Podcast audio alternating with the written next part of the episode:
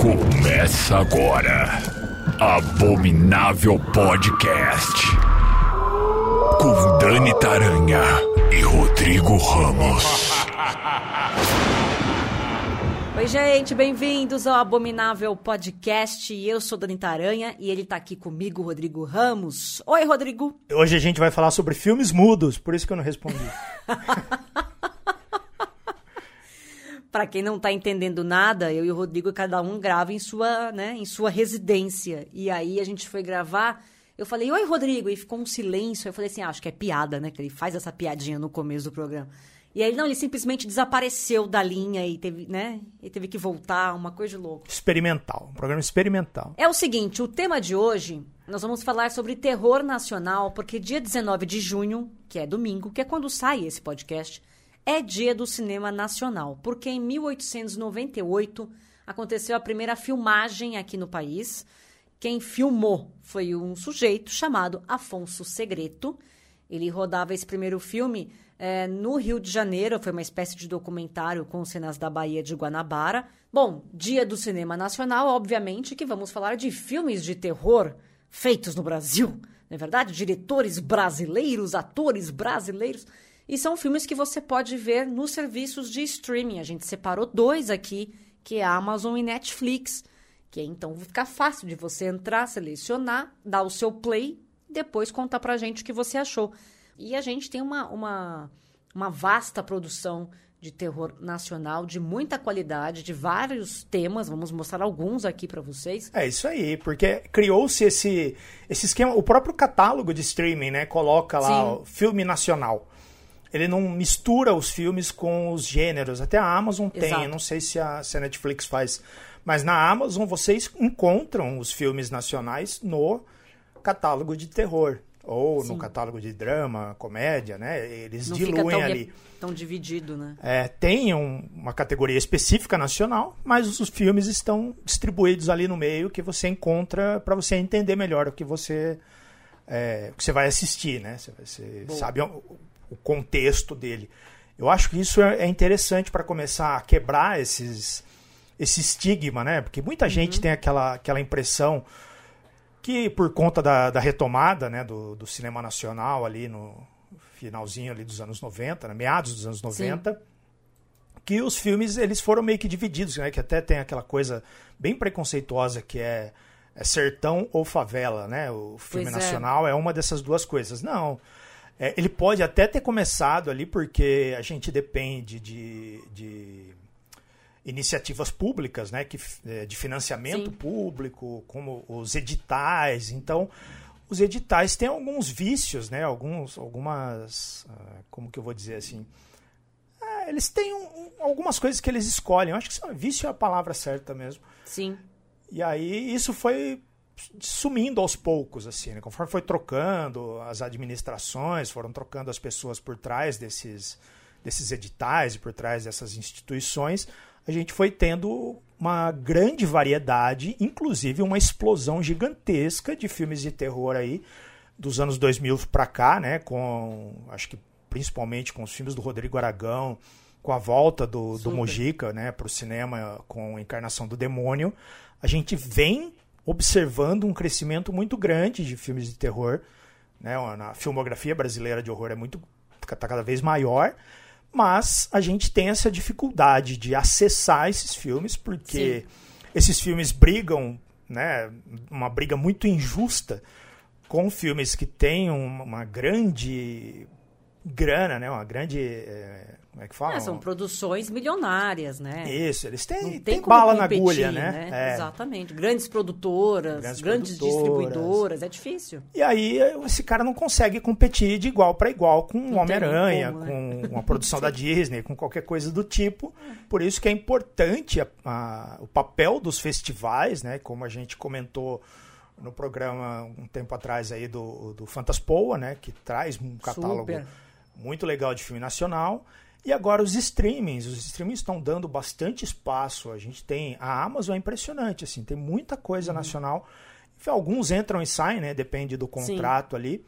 Outros ficam mais tempo. vale a pena dar uma fuçada nos catálogos de streaming para para descobrir o cinema de horror nacional, Sim.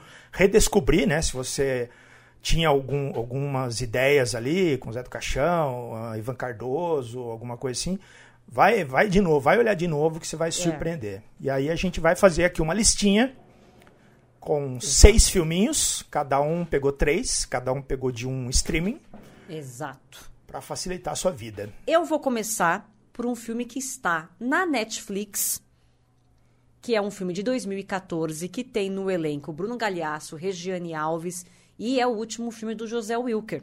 É um filme chamado Isolados. Esse filme foi inspirado em fatos reais, porque na década de 90, dois irmãos da de Nova Friburgo, né, lá no Rio de Janeiro, eh, foram presos porque eles cometiam crimes. E esses crimes também estavam ligados à necrofilia. É Uma coisa horrorosa, gente. Eles foram presos, um, é, um morreu, o outro ficou X tempo preso e eu acho que agora ele está em liberdade, não tenho certeza. Não, eu acho que ele saiu, ele cometeu um crime, não sei, um roubo, aí ele voltou de novo para a cadeia e está preso até hoje. É muito louco isso aqui, mas não é o caso desse filme. Esse filme usa esse pano de fundo, né, desses desses irmãos necrófilos para contar a história de um casal de namorados, que é o Lauro e a Renata. O Lauro é residente em psiquiatria, a Renata é artista plástica e ex-paciente da clínica onde o Lauro trabalha. E aí a relação não tá aquelas coisas, né? E aí, para dar aquela esquentada na relação, eles vão para uma casa afastada na região serrana do Rio. É uma casa bem sombria, assim, bem esquisita. Fica num local bem, bem afastado. Só que eles estão chegando lá e o Lauro é, escuta o, o povo comentar que tá rolando uns ataques violentos a mulheres na região e tal. Pra eles tomarem um pouco de cuidado com relação a isso. E é, como a Renata, a namorada dele, se impressiona muito fácil com as coisas, e ela tá meio que, né, sob efeito de medicamento, trocou medicamento, enfim, aquela coisa toda, ele resolve não contar pra ela o que tá rolando por ali na região. Só que ele toma uma, uma decisão tanto quanto radical, assim. Ele tranca ela dentro da casa. Porque ele fala assim, meu, não vou deixar a minha menina, né, a minha namorada sair sozinha, porque tem um doido aí fora, né, um maníaco. Então eu vou deixar ela trancada aqui dentro de casa, eu vou sair, ela, se eu tiver que sair, ela vai ficar aqui, tranco ela e beleza. E é um negócio muito doido, porque não seria mais fácil ele tivesse contado? Mas enfim, não vou aqui questionar a, a decisão de nosso querido Lauro. Fato é que essa situação de isolamento ela se torna insustentável. Não vou entrar mais em detalhes porque senão é spoiler.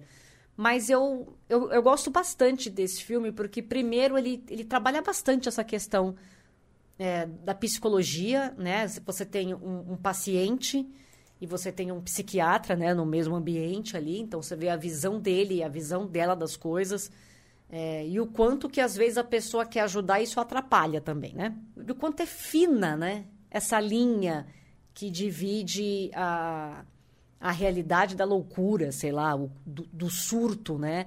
O quanto essa linha é muito, muito, muito fininha, assim. É, a gente está sempre beirando, a qualquer momento pode acontecer uma coisa e a gente simplesmente, o nosso cérebro não aceita, ele surta, ele enlouquece, ele desliga, ele cria uma realidade paralela, enfim. Você assistiu Isolado? Você gosta eu assisti, desse filme? Eu fui assistir no cinema esse aí. Eu gostei. Eu acho que tem uma, uma pegada de psicológica legal, assim. Sim, tem. Eu gosto da ambientação e tudo mais. Ele tem é, algumas coisas que, que.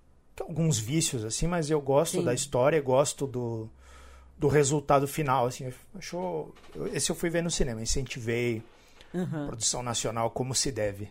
E eu gosto muito, uma coisa que você comentou aí da ambientação, eu gosto muito de me ver nos filmes, né? De, de Sim. ver, eu, falo, eu conheço essa história, como esse do, do Isolados, né? Que tem um caso que foi famoso, que todo mundo falou sobre isso nos anos 90. Sim.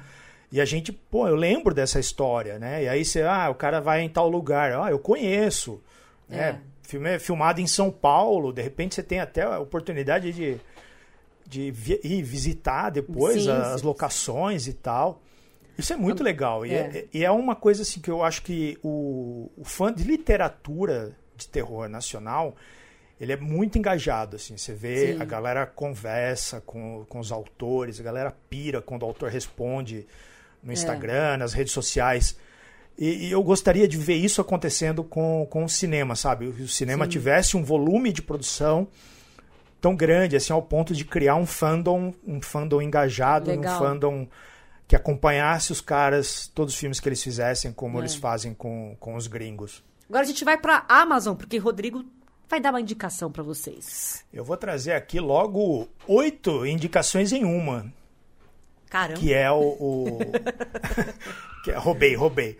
Que é a antologia né, de, Sim. de contos chamada Histórias Estranhas, de 2017, que foi dirigida pelo Ricardo Ghiozzi, Cláudio Elovitch, eu posso estar errando a pronúncia, me desculpem, Felipe Ferreira, Rodrigo Brandão, Capel Furman, Marcos de Brito, Thaisa Enes e Paulo Biscaia Filho. Nossos camaradas aqui, o Capel, o Sim. Marcos de Brito, o Biscaia. Isso é, isso é legal, tipo, eu conheço esses caras, já troquei ideia com eles, assim. Pois é, legal isso, né? É, quais as chances, né, de você conhecer o cara que fez o filme Sim. e trocar ideia sobre isso ali ao vivo, né? Muito Eu acho muito legal isso. é, vale a pena, a gente precisa realmente se engajar. Mas enfim, é, Histórias Estranhas é uma coletânea de oito contos que apresentam diversas ah, temáticas ali do horror, né? Uhum. Desde bruxa, demônio, serial killer, cientista maluco, tem de tudo. E aí eu vou destacar aqui três que são as minhas preferidas, né? São oito histórias, aí Sim. vai tem vários gostos, mas é, filme de antologia sempre tem aquela que você gosta mais, né? Acho que cada É. um vai gostar de uma. Vamos ver então, se é uma das suas é a minha preferida. Vamos é, lá. a, a minha preferida eu tenho certeza que é a sua. Vamos, vamos vou colocar aqui. Tá bom, tá bom. É, o primeiro é Mulher Limitada, que é da Thaisa Enes, que mostra uma dois caras que produzem mulheres para comercialização. É tipo um, um Frankenstein, assim, só que eles fazem isso para vender. Sim. né? Eles criam mulheres que, que são vendidas, que aquelas mulheres que são perfeitas, né? Aquela Sim, sim. coisa que o homem procura sempre, né? Ah, tem que ser é, assim, se vestir assado, É. se comportar assim, tem que sorrir, não pode falar palavrão, aquelas baboseiras que o homem sempre tem Uhum. em mente, assim, né? Que a sociedade machista empurra a goela abaixo das mulheres. E a Thaisa aproveita o a história dela para sacanear isso, né? Para mostrar o quanto é absurdo e quanto é errado, assim, porque é, se você substituir esses dois caras que estão fabricando as mulheres por uma sociedade comandada por caras e as mulheres como essa massa disforme que eles vão mol- moldar do jeito que eles querem, é uma baita sacada, assim. É. E ele é feito com, com os efeitos especiais de computador bem loucos, assim, que, que não, não são muito sofisticados, mas funcionam dentro da proposta, assim. Eu gostei bastante. Uhum. Eu gosto É. também desse. Esse é bem legal. E aí tem o Invisível, do Felipe Ferreira, que mostra a história de um homem invisível, que é um pai, né? E ele está buscando se, se reintegrar na sociedade, se aproximar da família, mas ele é invisível. As pessoas não, não veem ele, as pessoas não, não enxergam ele até um último momento que é muito foda, né? Ele. Bom, não, não, vou, não vou dar o spoiler aqui. Tá doido pra falar. É, mas é muito pesado porque é como aquela pessoa que você ignora, você ignora todos os problemas, você ignora tudo que está acontecendo com ela, mas você só vai prestar atenção quando não tem mais jeito. Você só vai. É, Quando é tarde demais, né? é, só vai enxergar aquela pessoa quando for tarde demais. É muito bonito esse conto. E o último, que é o meu preferido, talvez seja o seu também, vamos ver, é o Apóstolos, Sim. do Marcos de Brito. Ele é escritor. E ele traz aqui uma, uma, uma releitura da Santa Ceia, mistura ali é, passagens bíblicas com Sim. a periferia do Brasil ali, né? Tem um, Total. o Judas, Jesus e seus apóstolos. É- esse é difícil de, de contar assim, porque a história é bem malucona, assim, mas É. é. ela é muito bonita também. O, o Marcos faz um, um trabalho bem legal na, na produção, que é bem simples, mas ela é envolvente e questiona algumas coisas ali da religião, Sim, a traição do Judas, né? Como como isso vai se desenrolar depois com Sim. com Jesus aqui que que sai à caça dos seus É. apóstolos. É bem legal esse esse curta. Eu sou muito fã desse curta. Eu acho esse curta um espetáculo, assim. Eu- Sim. É, eu, eu- eu tive dificuldade para para interpretar ele aqui para passar pra galera. Uhum. É porque é difícil, puder- né? É. Tipo, como é que você vai falar, né? Uma vez eu entrevistei o Marcos, ele falou assim: ah, você pode dizer que é um serial killer que tá montando uma santa ceia, né? Tipo, tá É. reproduzindo a santa ceia. É, pode ser um serial killer, vamos colocar desse jeito. Não sei se é muito o caso, mas, né? É, se você for avaliar assim na, É. na superfície, eu acho que é Sim. isso, né? É um, É, superficialmente falando, é isso, né? É isso, é um serial killer montando a sua própria santa ceia. Mas Exato, ele mas- tem as questões mais profundas ali de religião, Sim, de sim. traição, de vingança, que, que são É. interessantes. É muito legal. E, a- e a o último frame dele ali me É ganha num grau bom. que é espetacular, assim. Me ganha muito ali. Quando eu, eu já tive a oportunidade de dizer isso na cara do Marcos, mas aquele, aquele, aquela, aqueles últimos segundos ali que ele faz aquela foto, aquilo Uhum. ali me quebra num grau que eu falo, caraca, esse, esse, esse curto é um espetáculo. Vai assistir então Histórias Estranhas, que tá lá na Amazon. Não perca. Voltando agora pra Netflix, eu vou falar de um filme que é um. Sério, esse filme é um acontecimento, gente. Um filme de 2017 com Murilo Benício, Camila Morgado, Luciana Paz. Se chama Animal Cordial. Filmaço, filmaço, filmaço. Esse filme é de cair o fiofó da bunda. Sério. Qual que é a sinopse? É um, é um restaurante. Murilo Benício tá lá gerenciando tudo e tal. Ele tem uma certa, um certo atrito com os funcionários, né? E, enfim, ele está querendo que o, que, o, que o restaurante seja conhecido, ele está querendo que divulguem o restaurante, que façam marketing do restaurante, etc., para poder atrair mais clientes. Ele está tentando se reafirmar como dono de um restaurante, né? Tipo, tem esse problema de ego também, porque é um cara que está batalhando ali, está tentando fazer as coisas, ele se coloca num papel de, de chefe de cozinha, mas não faz nada, né? Então, tipo, ele não é um chefe de cozinha, mas ele meio que tenta se gabar de, de certos, certos status que ele não tem e tal. Enfim, esse é o dono do restaurante. E aí você tem os funcionários, você tem é, a garçonete, você tem o chefe de cozinha, você tem é, o outro garçom, enfim, todas as pessoas que estão ali é, trabalhando e tem também os clientes, tem ali me três mesas ocupadas naquele restaurante naquela noite. É o, é o último horário, né? O restaurante está fechando. Aí, antes de fechar, ladrões invadem esse restaurante, coloca todo mundo de refém. E aí você pensa, fala, caraca, o bicho vai pegar, né? Porque colocou todo mundo de refém, o que, que vai acontecer? Aí o Inácio, Murilo Benício, ele toma uma atitude um tanto quanto Questionável. doida, questionável, e você fala, meu Deus, o que esse filme vai virar? E o que acontece daí pra frente é ladeira abaixo. Sério. É um filme que trabalha esses demônios interiores da gente, assim, sabe? É, e do- numa, numa situação extrema, até onde a gente pode ir. Título do filme, né? Animal Cordial não é à toa. Você tem. Todo mundo tem um animalzinho dentro de si. e tem uma cena que, que para mim, é uma cena animalesca mesmo, que faz jus ao nome, que é a cena. Tem uma cena de sexo nesse filme. Da Luciana Paz. Cara, a Luciana. Ela merece. A Luciana, ouso dizer que é a nossa Toni Colette. Sim. Ela destrói. Porque, meu Deus do céu, tudo que essa mulher faz, ela arregaça. E, e essa cena em específico, ela tá maravilhosa no filme. Mas essa cena de sexo em específico é de um brilhantismo, assim, de um trabalho corporal. O mais doido é que você. Você não tá vendo uma, uma mulher fazendo sexo, você tá vendo um animal fazendo sexo Sim. que é realmente a proposta ali daquela cena. É surreal, é surreal.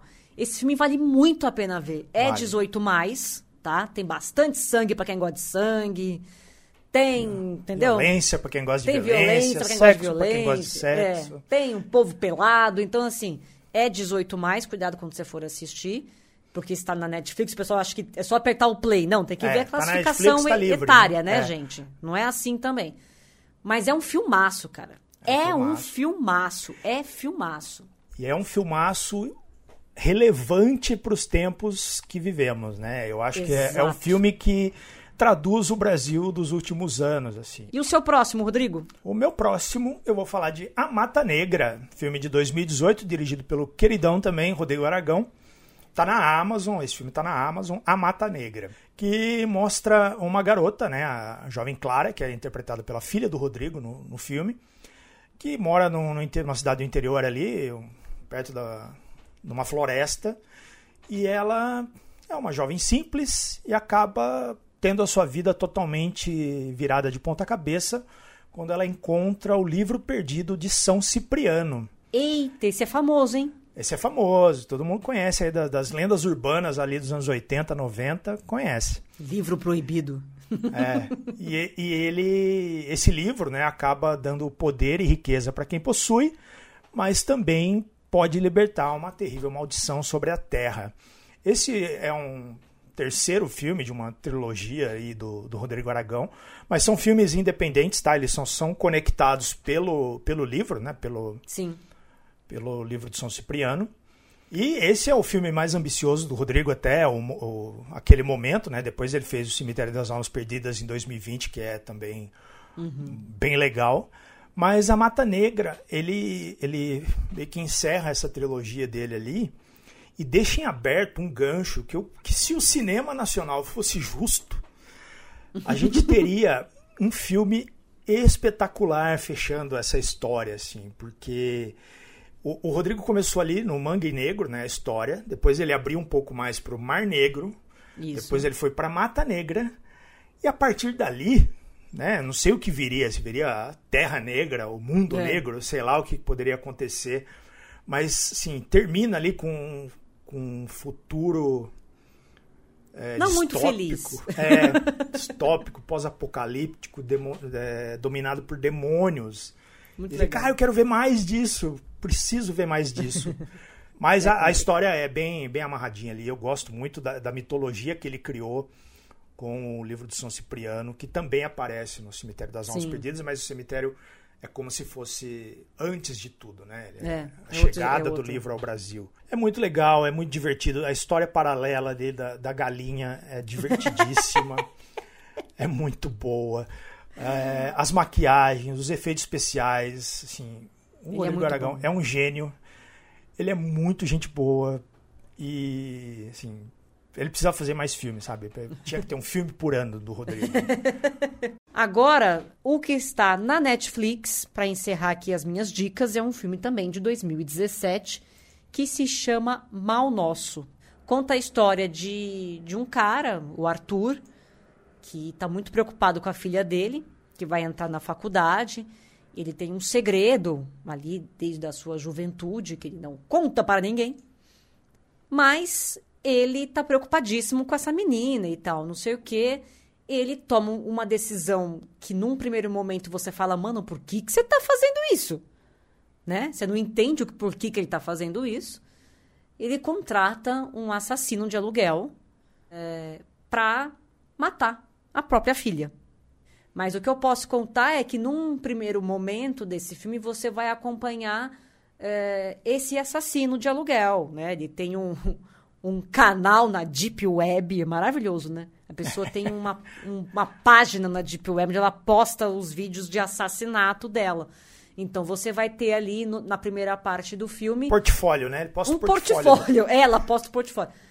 Você vai ter ali cenas de tortura, cenas de. de, é, enfim, é um, é um cara que é sádico. A segunda metade do filme já vai para uma coisa mais espiritual, já vai para uma linha do tipo I see dead people, assim, e que culmina num, num exorcismo muito louco. E eu não posso deixar de mencionar a maquiagem. Nós temos um monstrengo nesse filme, Monstrengo este que foi criado por Rodrigo Aragão, que acabamos de falar dele. E, é perfeito, né? Sim, eu diria que talvez o, o né, desse tipo de monstrengo, Sim. não vou falar também para não, não estragar É. a surpresa, um dos melhores que eu já vi, assim, visualmente Cara, no cinema. É, muito bem feito. Um trabalho de maquiagem assim, de cair o queixo. O Rodrigo, mais uma vez, arregaçando. É bem interessante, Mal Nosso. Tá na Netflix, tá facinho de ver, custa nada. Vai lá assistir. E agora a gente vai pra mais um da Amazon. É, é um filme que tem alguns problemas no elenco. Ah! sacanagem. É muita sacanagem da sua parte. Eu vou falar aqui School, a máscara de Yangá, do Capel Furman e Armando Fonseca, que eu acho que é o filme mais recente da nossa lista aqui. Sim. Ele é de 2020. E é assim, um slasher brasileiro que envolve um artefato místico, né? Que, que sumiu Uhum. ali numa. Ele foi encontrado durante um. No uma- meio de uma escavação que está É. sendo feita. E, esse aí- Uhum. artefato desaparece, né? Ele vai sendo, ele vai ser levado para o museu, mas ele acaba sendo desaparecido. Ele, sendo desaparecido é ótimo, né? Ele acaba sumindo, né? Ele é roubado e reaparece em São Paulo, aqui né? na capital. É.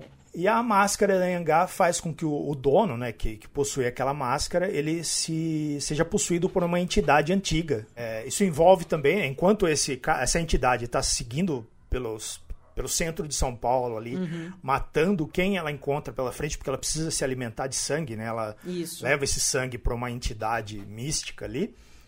É, a gente tem a briga entre a, a detetive, que é a Natália Rodrigues. Natália Rodrigues, né, que é a Beatriz Dias, que a- ela tem uma treta ali com, com um dos caras que está envolvido nessa história também. Ela é uma policial violenta. é. E tem o, o Manco Ramírez, que é o Wilton Andrade, interpretado pelo Wilton Andrade, que ele é o responsável pela máscara e ele quer recuperar isso.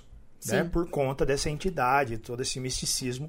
Ele participa, faz parte de uma entidade, de uma, uma sociedade ali Uma seita, sei Uma lá como é que seita, né? chama É. aquilo. que, que quer encontrar essa máscara para ganhar poder e tem também uma seita que é contra a máscara, né? que, foi criada para lutar contra essa máscara. É, E aí pra você vê proteger a máscara para não cair em mãos erradas. Né? Exato. E aí você joga essas três ah, linhas de conflito ali dentro do centro de São Paulo com um assassino mascarado digno de Leatherface. Eu acho muito legal o visual dessa, dessa criatura. E é uma sangreira, porradaria, violência. E o mais legal de tudo, passado em São Paulo. É. É, mas como eu disse, né? Tem alguns problemas no elenco.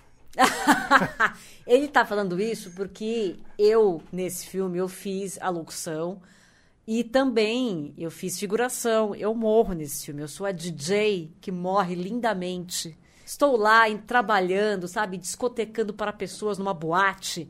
E aí, de repente, vem esse sujeito e corta a minha cabeça, entendeu? É uma coisa de louco. É, então eu tenho essa figuração. O, o Capel é muito amigo meu, o Armando também. E aí eu falei que eu queria morrer num filme de terror, que era o meu sonho, e eles gentilmente executaram essa minha vontade. E foi a- o dia mais feliz da minha vida. Basicamente foi isso. Bem divertido. Eu, é, eu queria muito ver como é que, né, como é que era fazer um filme de terror, como é que era ter sangue cenográfico e eu achei legal. Gostaria de ver é, explorada a entidade ali que se alimenta Uhum. do sangue, né? Que, ele- que, que eles mandam, que a máscara manda para ela ali num plano espiritual que é muito louco. É, e ver isso em outros lugares, né? A máscara chegar na mão de outras pessoas e, e em outros ambientes ali. É como se fosse um, um alien, né? Que, que ele possui ali e pega É. características da pessoa e transforma ela num, num assassino. É bem legal, É. cara. Ele Pô, precisa ter um número ver. X de, de almas ali, de É. corpos, para poder se materializar 100% e voltar para a Terra e arregaçar geral.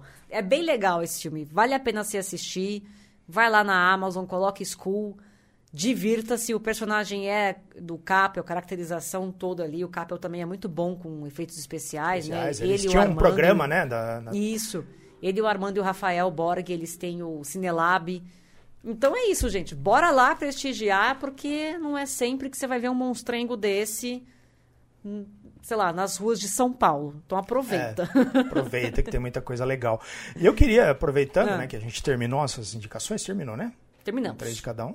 É, eu queria deixar aqui um convite para os ouvintes. Se vocês pegaram para assistir alguma dessas indicações ou qualquer outro filme de terror nacional que esteja no, nos streamings que vocês queiram comentar, eu queria saber o que vocês acharam desses filmes, sabe? Eu queria que vocês comentassem, marca a gente, né? Ou É. vai lá no nosso Instagram e comenta na postagem do, do episódio. Sim. E vamos, vamos conversar para fazer esses filmes serem mais conhecidos, para fazer esses nomes girarem aí nas redes sociais É. e a gente poder ter mais coisa nacional aí disponível. Com certeza. Então é isso, gente. Acompanhe a gente nas redes sociais. O nosso Instagram é o arroba Abominável Podcast. Como o Rodrigo falou, entra lá, comenta, curta os posts, compartilhe, come- é, manda inbox pra gente saber o que, que vocês estão achando. Participe você também, porque semana que vem tem mais Abominável Podcast. Um beijo, Rodrigo. Beijo! Abominável Podcast.